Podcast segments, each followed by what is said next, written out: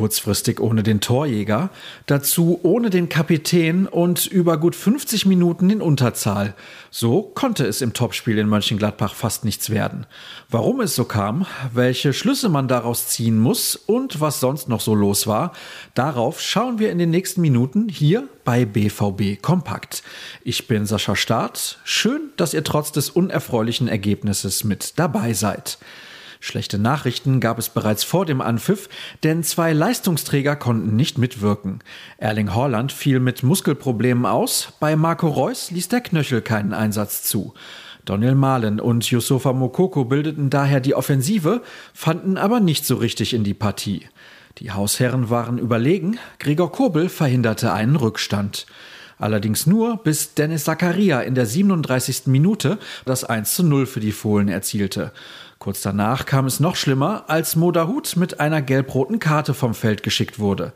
Der BVB versuchte zwar in der Schlussphase nochmal alles, mehr als ein Aufbäumen war es aber nicht. Am Ende setzten sich die Hausherren knapp, aber verdient durch. Mats Hummels war nach der Begegnung nicht nur aufgrund der Niederlage verärgert. Wir machen uns durch Meckern das Leben schwer.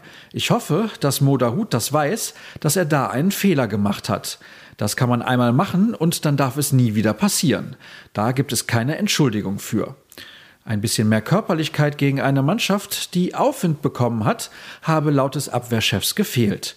In der zweiten Hälfte waren wir gut da, aber ein Tick mehr Härte und Willen hätte es nach vorne noch gebraucht. Auch wenn wir es besser und engagierter gemacht haben. Durch die Pleite rutschte man in der Tabelle nun auf den vierten Platz zurück. Bevor wir zum Ausblick auf den heutigen Tag kommen, schauen wir noch kurz auf das Ergebnis der U19, die beim Nachwuchs von Fortuna Köln zu Gast war. Nach gut einer halben Stunde geriet die Mannschaft von Mike Tullberg etwas unerwartet in Rückstand, drehte die Partie dann aber innerhalb von nur wenigen Minuten. Kurz nach dem Seitenwechsel hatten Treffer von Kleine Bekel, Fink und El Zain bereits für eine Zwei-Tore-Führung gesorgt, ehe Mengot in der Schlussphase den 4 zu 1 Endstand aus schwarz-gelber Sicht markierte. Was passiert an diesem Sonntag? Die Profis laufen aus oder, wie es mittlerweile heißt, arbeiten regenerativ. Es wird aber auch noch gleich zweimal gekickt. Um 11 Uhr tritt die B-Jugend beim SV Lippstadt an, der bisher noch punktlos ist und sich in der Abstiegszone befindet.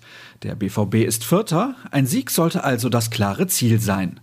Um 13 Uhr dürfen dann die Amateure im altehrwürdigen Olympiastadion von München ran. Dort heißt der Gastgeber im Duell um Zähler in der dritten Liga dann Türk Gütschü. Zu sehen ist das Spiel bei Magenta Sport, wo Martin Piller den Kommentar übernimmt. Es moderiert Simon Köpfer. Den Bericht dazu und alles weitere lest ihr auf ruhrnachrichten.de. Außerdem haben wir unsere Videoanalyse des Bundesligaspiels, die Einzelkritik und weitere Stimmen der Beteiligten im Angebot. Nutzt gerne auch Twitter und Instagram, wo ihr uns unter rnbvb findet. Mich unter Start. Das war's. Danke für eure Zeit und bis morgen. Tschüss.